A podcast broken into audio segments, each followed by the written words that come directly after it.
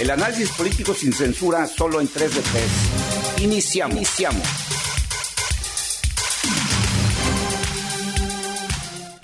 Pues gracias por estar de nueva cuenta en este podcast 3 de 3, en este nuevo capítulo, donde vamos a hablar de una recomposición política en Jalisco y una recomposición política que curiosamente se da no por eh, el crecimiento, por la emergencia de otro partido político diferente al Movimiento Ciudadano en el entorno estatal, sino porque se dan precisamente el surgimiento, el crecimiento o el fortalecimiento de figuras dentro del Movimiento Ciudadano, pero que sin lugar a dudas van a cambiar el panorama político y el equilibrio político en nuestro estado y en el propio partido Movimiento Ciudadano.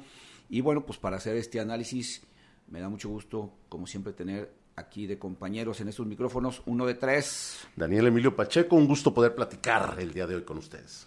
Dos de tres. Alberto Mora Martín del Campo, eh, estoy a sus órdenes en mis redes sociales, en Twitter, arroba Alberto-Mora. Y tres de tres, Gilberto Pérez Castillo, que eh, te reitero la bienvenida y las gracias por estar en este capítulo. Bueno, pues el eh, el, equilibrio de poder en Jalisco dentro del propio Partido Movimiento Ciudadano se transformó radicalmente, se modificó radicalmente a partir de un anuncio que tomó por sorpresa a muchos tapatíos y muchos jaliscienses, cuando siendo el principal aspirante, prácticamente yo diría el único aspirante a la candidatura para la alcaldía de Guadalajara, Ismael del Toro, en ese tiempo todavía alcalde de Guadalajara, sale a anunciar que se retira, que no va a postularse, que no va a buscar la candidatura a la reelección en Guadalajara y que va a dedicarse un tiempo a la vida privada.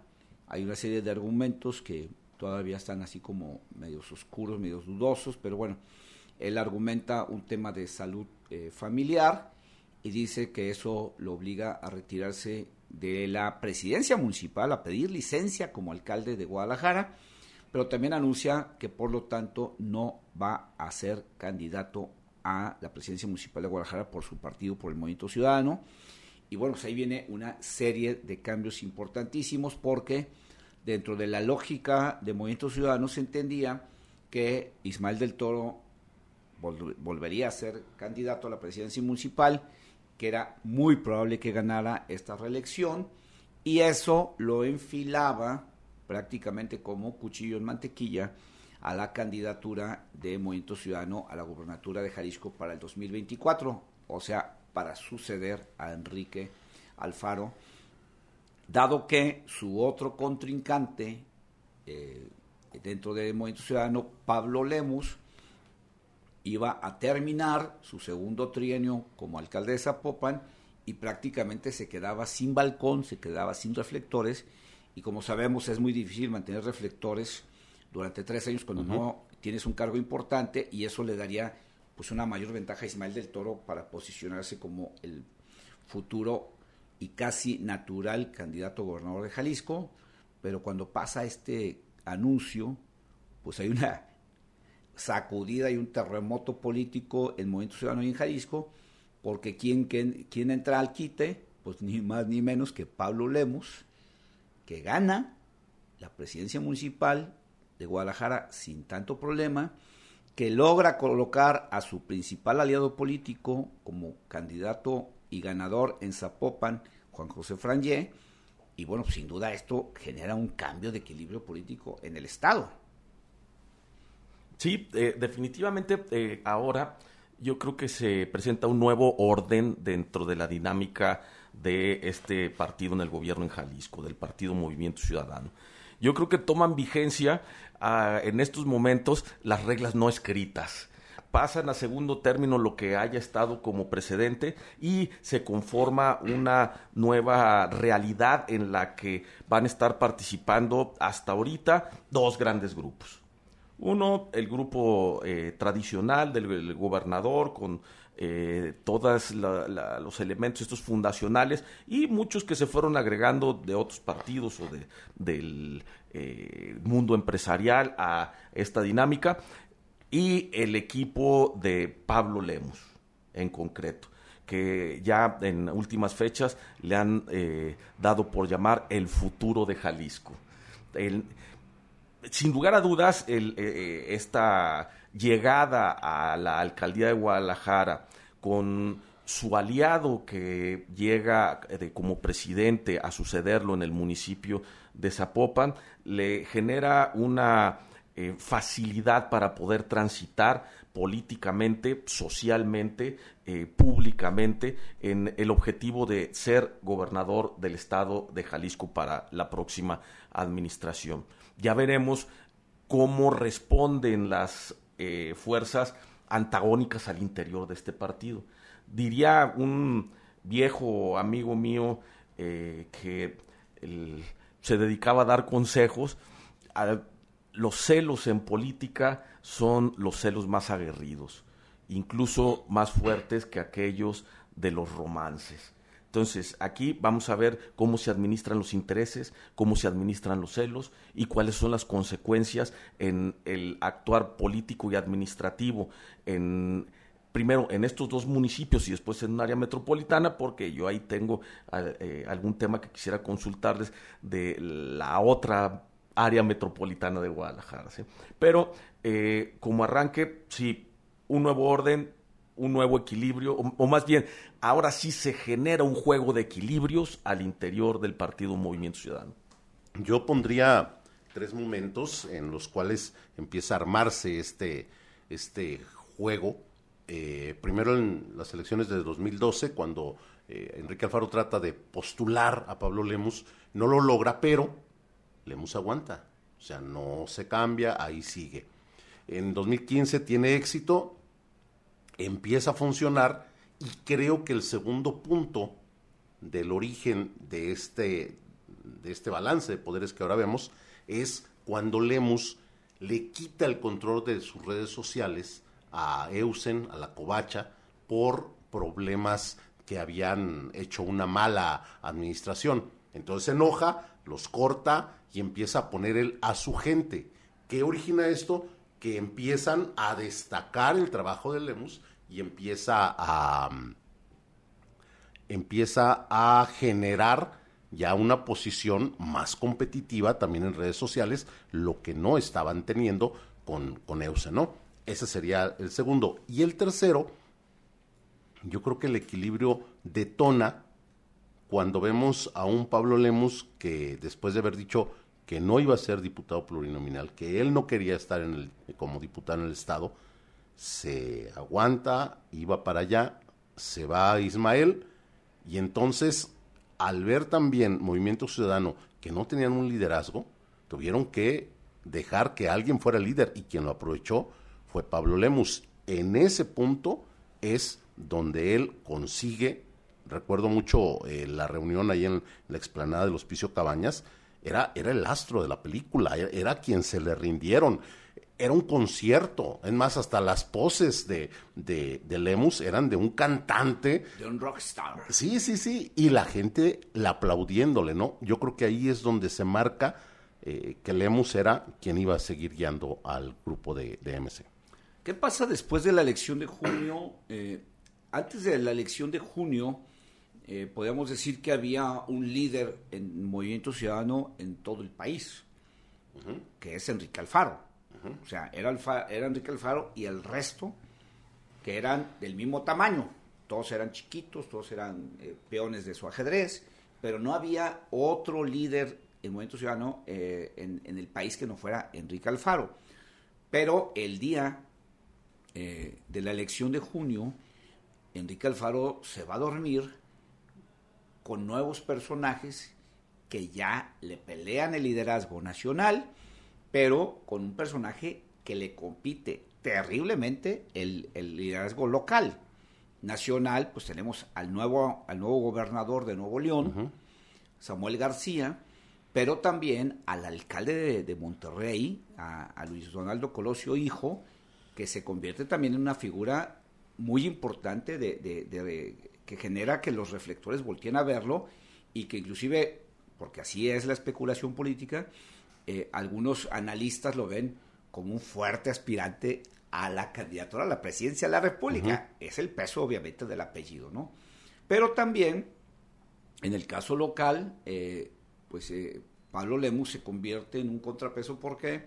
Pues porque Pablo Lemus, junto con su aliado Juan José Frangé, pues van a gobernar las dos ciudades más importantes de Jalisco, donde se asienta eh, una buena parte de la población, van a, manejar entre los dos un presupuesto bastante importante, van a tener mucha presencia en los medios de comunicación, pero sobre todo yo diría dos cosas. Primero, porque ambos han marcado muy claro eh, la línea de que no son parte de lo que se conocen, algunos le, llaman los Alfaro Boys o los, muchachos de Alfaro, han dejado muy claro que no pertenecen a ese grupo donde está Salvador Caro, donde está Ismael del Toro, donde está Enrique Ibarra, Hugo Luna, Clemente Castañeda, Mirza Flores, todos ellos, nosotros no somos de esos, nosotros somos aliados y, nosotros nos, nos, nos, movemos aparte, ¿no? Pero además si consideramos que la expectativa de los próximos tres años es la caída o la decadencia del poder de Enrique Alfaro y el crecimiento de la importancia política de Pablo Lemos. Entonces, pone en una condición ya muy compleja esta nueva realidad a Enrique Alfaro porque ya no es el único. Que ahí yo veo eh, algo muy, muy específico. Lemus y mm, el gobernador de Monterrey, ¿cómo se llama este muchacho? Samuel, Samuel. De Nuevo León. De Nuevo León el de Nuevo León. El de Nuevo León. Este, ellos dos son muy mediáticos, ellos sí les encanta buscar. En el caso de, Colosio es diferente, los medios lo buscan a él. Sí, es más prudente, ¿no? Sí, entonces yo creo que... Y Alfaro es anti, antimediático. no antipático, antimediático. el problema que ha generado con su actitud y con el servilismo de su grupo es que los otros que están ahí son exactamente igual a Alfaro. O sea, no destacan en medios, no son gente que, que atraiga la, mirada o, a la multitud. Eh, y cuando tienen la oportunidad de salir en medios, a veces hacen cada cosa que dices, ¿para qué le pregunté? Fíjate que tocas un tema muy importante que es el tema mediático. O sea, efectivamente, si, si, si piensas en Samuel y piensas en Pablo, pues son gente que, que jala los reflectores, que si el reflector no lo está volteando a ver, se le acercan para que los iluminen y, están viviendo su mejor momento en la relación con la opinión pública. Contrario a Enrique Alfaro, que creo que está viviendo su peor momento en términos de relación con los medios de comunicación y con la opinión pública. Sí, como, vaya, las reglas no escritas eh, lo determinan. El, el, segundo, la segunda parte de el gobierno del estado los administradores del gobierno pues prácticamente se echan para atrás para dejar pasar y, e ir construyendo las, las sucesiones. Desde el momento en el que pasa la elección intermedia, eh, están eh, viendo los eh, gobernadores cómo van a ser percibidos como ex gobernadores. Entonces, todos tienen esa tentación de dejar un sucesor. En este caso, yo creo que las preferencias del gobernador en turno no están en el alcalde de Guadalajara. Y, ahí, ahí va a haber un eh, momento donde eh, hay que ser muy cautelosos en la revisión de hasta dónde llegan las, eh, los proyectos políticos personales, eh, esa frontera donde está el proyecto político personal y el, ejercicio de la función pública frente al ciudadano. ¿Cómo va a afectar esto? Hoy ya se están construyendo eh, organismos metamunicipales donde la seguridad ya va a caer en un orden pues no es metropolitano, es eh, Guadalajara Zapopan. Bimunicipal. Bimunicipal, ¿sí?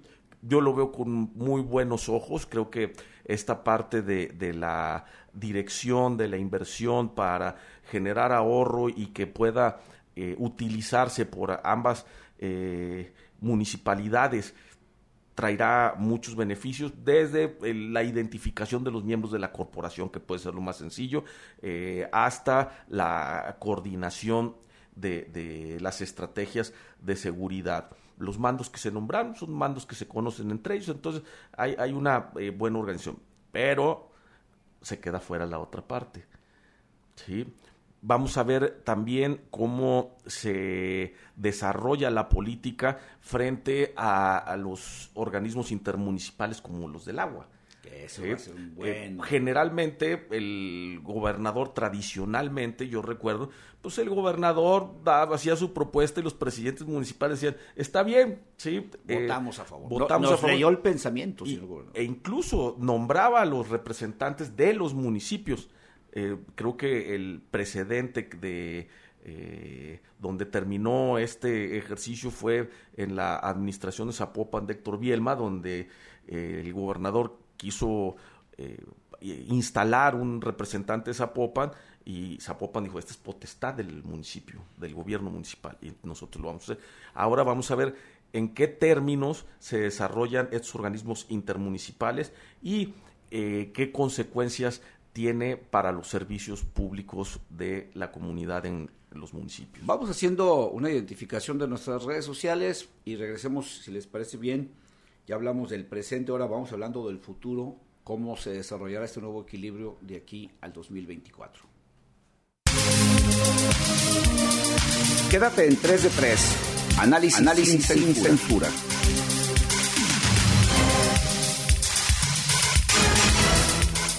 Síguenos en Twitter, arroba Gilberto Pérez, arroba Alberto-Mora, arroba de Pacheco. Regresamos con el análisis. Cualquier parecido con la realidad es mera coincidencia.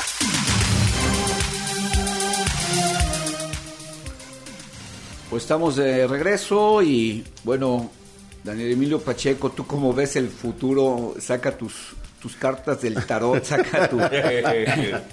Fíjate eh, que... Le, el fondo del café, por favor, a esos personajes. Me llama la atención que Lemus en sus toma de, protesta em, y Frangé marcaron una diferencia.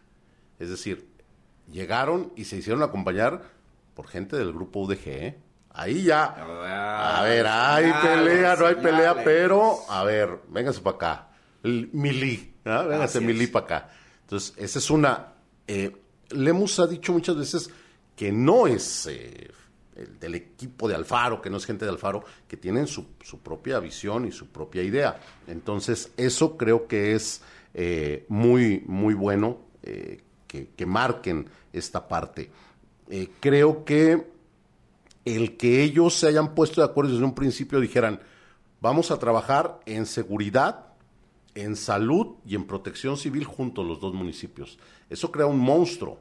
O sea, si realmente lo arman bien y dan resultados, es un ejemplo de algo que podrían lograr a nivel Estado. Y entonces ya estás tirando la carnada para el 24, ¿no? Porque dirías, bueno, si estos dieron resultado con los dos municipios más grandes, si agarraron un, un, monstruo de, de, tanta gente y lo organizaron, lo pueden hacer con el Estado. Creo que han sido muy claros en eso. La otra, eh, a nivel interno en Guadalajara, Lemus está poniéndole un alto a Marta Elia, la que era la, secretaria general del sindicato del DIF Guadalajara, o la que es, pero con quien ya se peleó en Zapopan y la puso mal. Marta Elia tenía una muy buena relación con, gente allegada a Enrique Alfaro y ahorita están marcando una diferencia y ya hay roces ahí, ya hay, ya hay eh, golpeteos que van a marcar aún más la diferencia. Y por otra, la última, yo creo que el caso de las villas panamericanas van a ser algo todavía que le va a causar muchos problemas al gobernador Enrique Alfaro con este dúo de Franje y Lemos, porque no le van a dar la concesión. Sí, y bueno, eh, eh, como comentábamos hace un momento, son 9 y 7 mil 500 millones de pesos, o sea, son 16 uh. mil 500 millones de pesos que están en la bolsa de estos dos municipios, eh, según eh, las fuentes oficiales de información. Y, bueno, no es poco dinero el que van a ejercer en los próximos tres años. Esto es cada año y, va incrementando.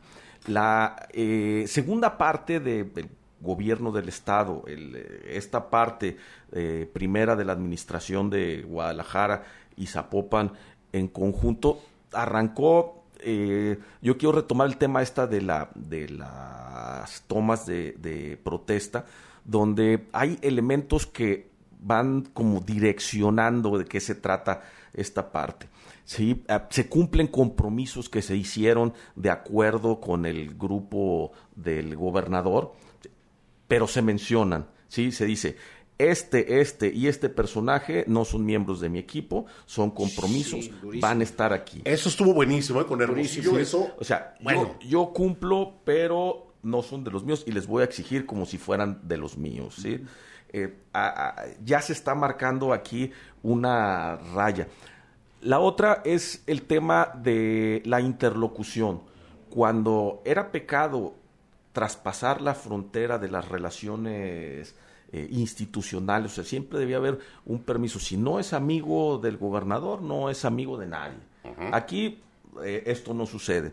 Eh, pasa con el líder moral de la Universidad de Guadalajara, pero pasa desde personajes del medio artístico hasta líderes políticos nacionales, donde directamente con el presidente del partido del Movimiento Ciudadano, con gobernadores de eh, otros estados, como el caso este de Nuevo León, tiene comunicación muy directa con eh, el presidente municipal de, Monterrey, tiene una comunicación directa, e internacionales, ¿sí? Eh, el, presidente, el, presidente o expresidente municipal de Los Ángeles, también una, una relación muy directa. ¿Qué, quiero decir eso?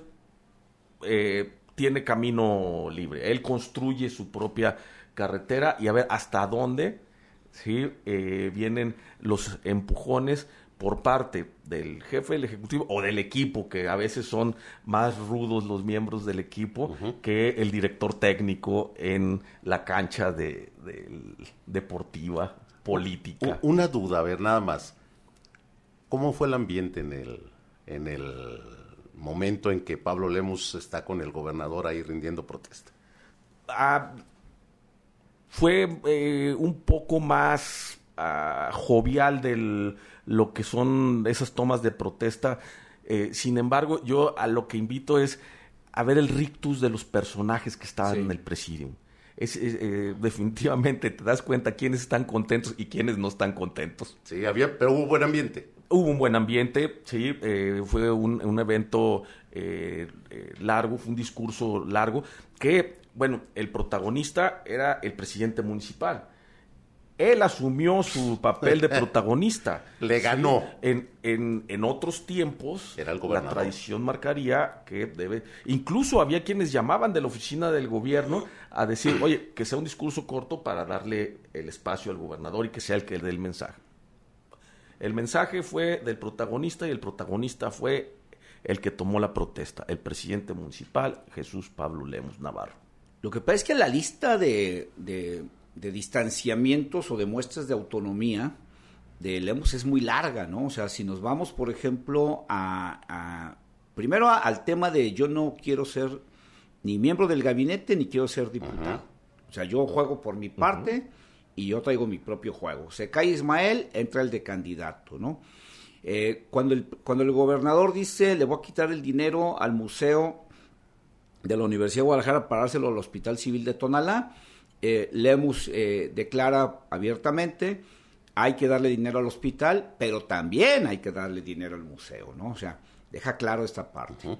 Eh, interviene para detener la, la, ampliación del término o, un nuevo contrato para Capsa Eagle en el tema de la basura y él se eh, detiene ese, ese contrato y dice, le pido al presidente interino de Guadalajara que no haga nada hasta que yo llegue. Cuando obviamente entendemos que el presidente interino no se mueve solo, se mueve por indicaciones, se movía por indicaciones del gobernador. Se mete al tema de Huentitán, del parque Huentitán, y dice, espérense que yo llegue, vamos a hacer las cosas a mi manera, mientras tanto ustedes ya no se muevan, ¿no? Eh, en el tema del vertedero, donde estaba, del nuevo tiradero que no, que no se pudo construir en, Tala, donde el gobernador estaba metido junto con, Capsa Eagle en buscar esa solución del tema de, de, encontrar un nuevo terreno para un nuevo vertedero y también en el tema de cómo resolver, donde hay, hay una interlocución del gobierno del Estado, cómo resolver el tema social de los eh, pepenadores, eh, que el secretario general de gobierno de Enrique Alfaro es el que está haciendo esa mediación. Pablo Lemus dice, no, esa no es bronca nuestra, que CAPSA busque el terreno, que CAPSA eh, construya el vertedero y que CAPSA resuelva el problema social de los pepenadores. no más lo que es, ¿no? O sea, y, lo peor es que no más lo que, que tiene razón, ¿no? Bueno, eh, hace esta, este alarde de decir, aquí yo tengo funcionarios en mi gobierno que no son míos, les voy a decir quiénes son, fue producto de un acuerdo con el gobernador, nomás para que sepan que esos no, no, no, son de aquí y que no cuentan con mi cariño ni, ni con mi confianza, ¿no? Entonces, es una, ah, eh, este, este, este eh, anuncio de, de, la coordinación metropolitana, pues que prácticamente anula, deja sin efectos o, hacen prácticamente, deja en cero eh, un proyecto de Enrique Alfaro de la Policía Metropolitana, porque prácticamente se la desmantelaron con mucha elegancia porque dice, no, esto no sustituye a la otra. Pues, prácticamente desmantelan la Policía Metropolitana. Policía Metropolitana, que hay que ser muy específicos, no funciona, no se le ve, no tenemos idea de qué sirve. ¿Por qué no funciona? Fíjate, fíjate nada más por qué. Porque el gobernador del estado no pudo convencer a Palo Lemus, no pudo convencer a María Elena Limón de que le entregaran el mando de las policías. El único que estaba dispuesto a hacerlo era Ismael del Toro, eh, pero pues obviamente no se hace una policía metropolitana con una policía municipal. Entonces, Pablo Lemus, recordemos, se negó a entregar el control, María Elena Limón se, negó a, entregar el control y por eso quedó en, digamos, en un membrete, ¿no? A lo que, repito, las muestras de, autonomía de Pablo Lemus han sido terribles. Ahora, ¿cuál es el otro problema? Que del equipo de Enrique Alfaro no hay, no hay de calle alguien que pueda enfrentar a Pablo, Lemus por la candidatura de Movimiento Ciudadano. No hay uno. Uno, no hay. Ni medio siquiera, ni un cuarto, ¿no? Y eso debilita mucho a Enrique Alfaro, como lo debilitan, insisto, a nivel nacional, expresiones como la del gobernador de Nuevo León, Samuel García, que él dice, esta actitud de pelearse con el presidente no sirve para nada, ya fracasó, ya no insistan en eso, hay que llevar la fiesta en paz con el presidente como yo la voy a llevar. Entonces, prácticamente Alfaro se está quedando solo en Jalisco y a nivel nacional. Pues vamos a, ver momentos muy interesantes porque, bueno, eh, esta parte de la reorganización de un partido político que se encuentra en el gobierno en la segunda fase de, de la eh, del gobierno donde llegaron a consolidarse, abre ventanas de oportunidad interesante. Pueden verdaderamente consolidarse como un partido político, porque desde el inicio, bueno, eran una alianza, eran un movimiento, eran un grupo de amigos, pero difícilmente se podía reconocer una dinámica de trabajo político al interior del partido. Hoy tienen esa oportunidad, pueden construir un partido político en el eh, movimiento ciudadano aquí en Jalisco. Hay fuerzas políticas que pueden eh, hacer pesos y contrapesos.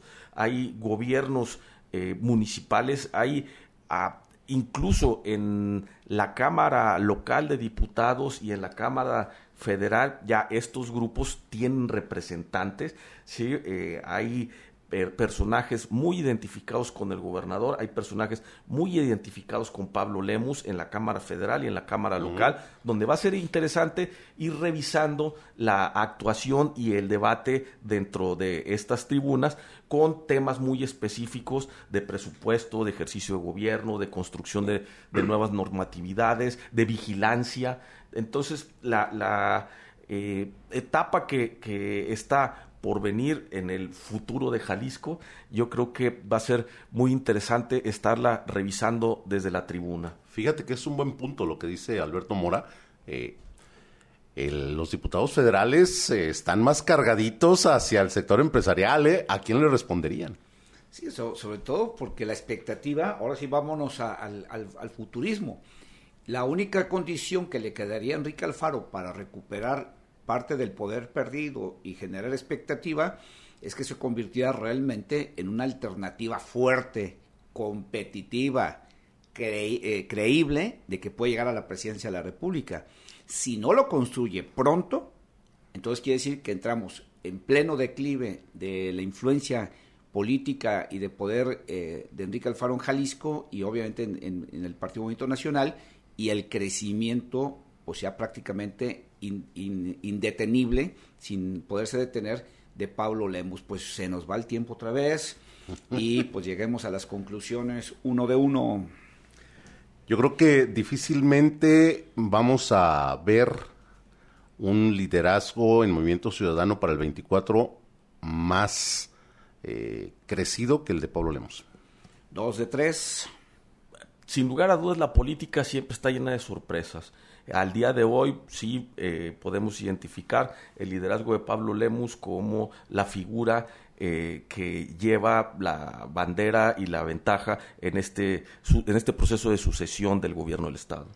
Y 3 de 3, Gilberto Pérez Castillo, que te reitera las gracias por habernos acompañado en este episodio y te esperamos en el próximo capítulo de este podcast. Aquí, termina el análisis 3 de 3. Nos, escuchamos la próxima semana.